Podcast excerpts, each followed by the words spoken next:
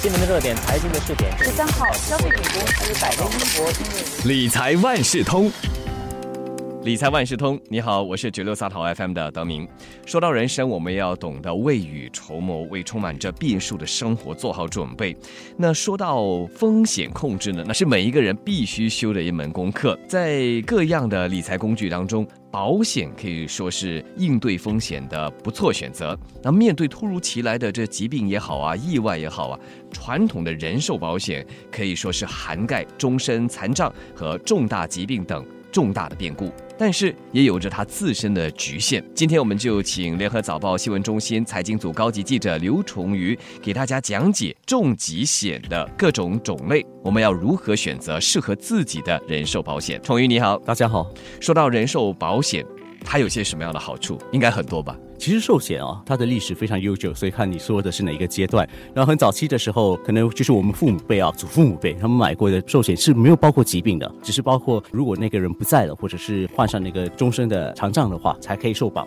那到后来啊，他们就添加了一些疾病下去，但是也不多，就是那几个，而且每间公司加的受保的疾病都不太一样。到后来到我们比较熟悉的就是一份保单里头，它同时也包含了三十种重大疾病。然后这三十种重大疾病也是在二零零三年的时候才开始把所有的定义都统一了。可是如果我们说人寿险的话，最重要的就是这三种情况，就是如果一个人不在了，或者是终身残障，或者是患上其中一种疾病，那你的投保额就会全数的赔付给自己，或者是给自己的亲属。嗯，听起来涵盖面还蛮广的，特别是后期的这些人寿保险。对对，所以人寿保险基本上它一直在演进。当然，演进的过程中，你就可能会觉得，哎，新款的一个保单可能保的比较足，保的比较全面，相对于过去的，那这个就是大家自己后来要去斟酌，然后去取舍的了。嗯，它有它的好处，总有它的局限吧。对，其实人寿险还有简单的分为两种，一种是有包含我们所谓的现金值 （cash value），另外一种是没有。没有的那些，我们通常普遍把它叫做 term plan。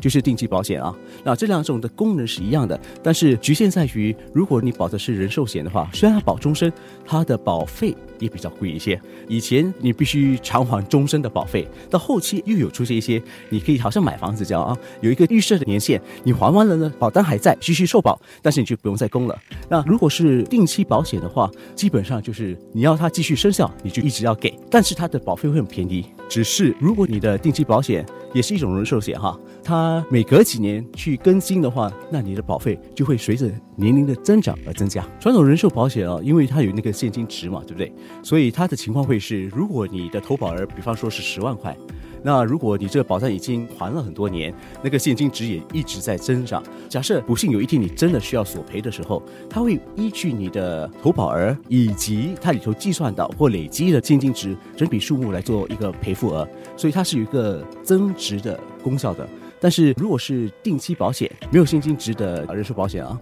投保额就不会变，因为它本身就没有现金值嘛。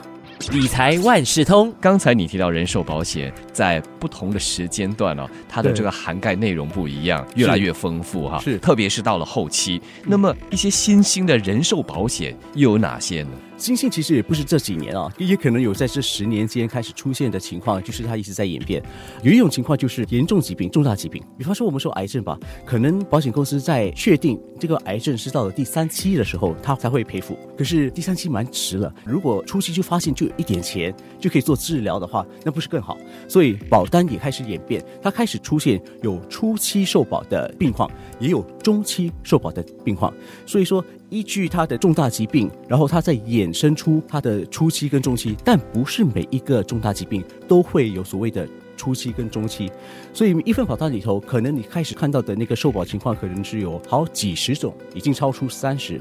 然后第二个变化就是三十七种，因为在寿险协会里头，它有列出三十七种疾病，一般上公司只是挑选其中的三十种。那现在呢，它已经开放这个闸门，所以很多保单开始出现三十七种疾病都受保。三十七种疾病依据个别疾病都可能有出现初期跟中期的受保的病况，这是第二个啊。那第三个就是如果我的保单只赔付，要么就是我人不在，要么就是终身残障，要么就是一种疾病，那赔付了之后就没了。接下来如果我打算还要再受保怎么办？一般上如果是疾病而索赔的情况，很多时候保险公司不太会再接受给你新的保单，那该怎么处理呢？所以后期又出现了一种保单，是你可以多次去索赔。你买了这一份保单，假设你需要索赔，你拿了投保额之后呢，你再隔一段时间，通常保单是要等一年，然后它的那个投保额就会还原到它原来的那个数目，然后你下次假设不幸又在患病的时候，你又可以再索赔。当然，这些索赔的次数跟情况都是附带条件的。嗯，听起来还蛮吸引人的。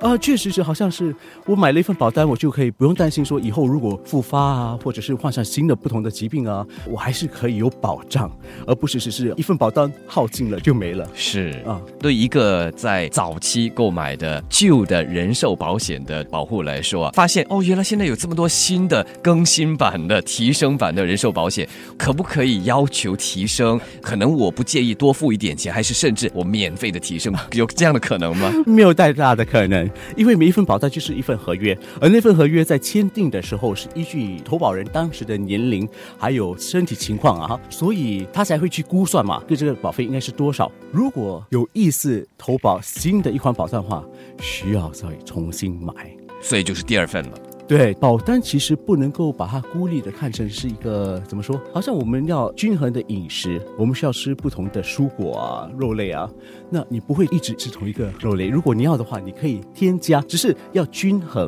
所以，如果你把所有的钱都投注在之前的一个保单的话，那可能你的经济就比较局限一些，你就可能再去投保一份比较完整的保单。但是，如果你的规划的好，可能你现在再买的一份刚好是一个很好的一个配合，啊，你又不用牺牲到旧的。嗯，就是少一点重叠，更多就是涵盖更广的面。对，当然也有碰过情况，就是说保单真的很旧，保的也不足，可以怎么处理？这样的情况最好就找你的财富规划师，让他去帮你理清楚那个利与弊，你考虑清楚之后再做决定。理财万事通，听从于为大家介绍这些新兴的人寿保险种类啊，很吸引人，好像什么都包含在内了。它总有局限吧？当然有。如果一样东西听起来那么美好的话，那大概那个费用也不低呀。对吧？如果你一次要一份保单可以多次的去索赔的话，那保险公司一定要预先把那些风险，它赔付额的那个风险计算在它的保费里头啊。所以这样的一份保单，一般上比传统的人寿保险，就是那些有现金值的，要贵上许多。如果说这份保单同时也包括了，不仅是可以多次索赔。它连初期、中期也包含在里头的话，那你可以想象它的保费可以有多高？这个很难说，因为它有分除了年龄层，还有根据你的投保额，还有根据你是男的或者是女的投保人。嗯，男性比较高，女性比较昂贵，因为他们的寿命预计比较所以保险界里头，根据我经验哈啊，因为根据统计数字啊，男生的寿命会比女生短一些，所以如果你的人寿保险是保生命的话，那男生的会比女生的贵。可是，如果我们看患病的几率的话，那女生患病的几率比男生高一些，所以保疾病的情况，女生的就会比较贵。那么，收回它的局限还有哪些呢？要注意的就是，并不是任何情况都可以多次的索赔，它的索赔要根据个别的公司那个合同里头的条约。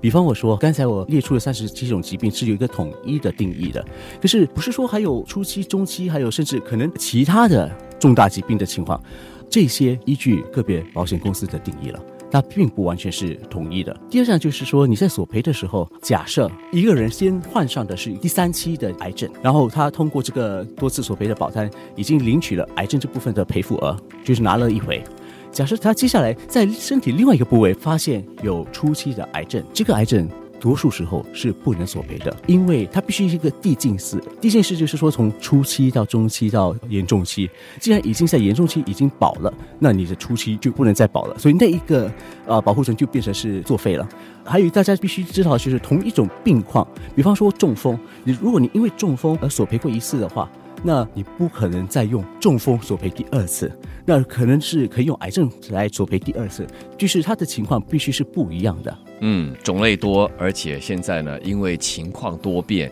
所以我们的保单的内容或者是涵盖项目也会根据不同的情况来设计比较属于个人化的要求。嗯，有些保单确实允许你去设计你要保多少。我们说投保啊，作为一个基数，我们要保多少倍数？两倍、三倍或几倍？有些保单它设计的时候，它告诉你它可以保很多很多倍，可能说哇 times ten，好 times nine 或者 times five。可是要注意的是，一个人未必能够全数的索赔。除了刚才我说的那个患病的情况跟种类啊。还有就是要考虑到自己的年龄，如果是一个非常年轻的一个投保人的话，就拿癌症作为例子啊，他患上初期的情况可能比较高，那也就是说他拿到一笔钱之后，他好好的去休养，可能他就会康复，那这保障还在，他就可以一直用下去。可是如果是一个年长者的话，患上初期的可能比较少，也就是说你可以从同一份保单里头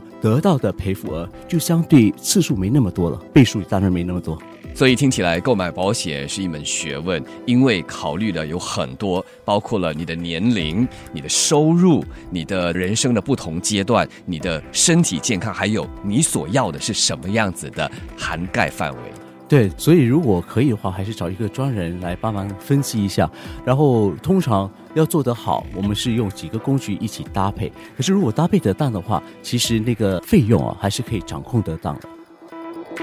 理财万事通每期提供你最需要知道的理财与财经知识。如果你想了解更多，可以到早报的 SG 搜索“联合早报财经专栏理财简囊”。我是九六三好 FM 的德明，我们下期再见。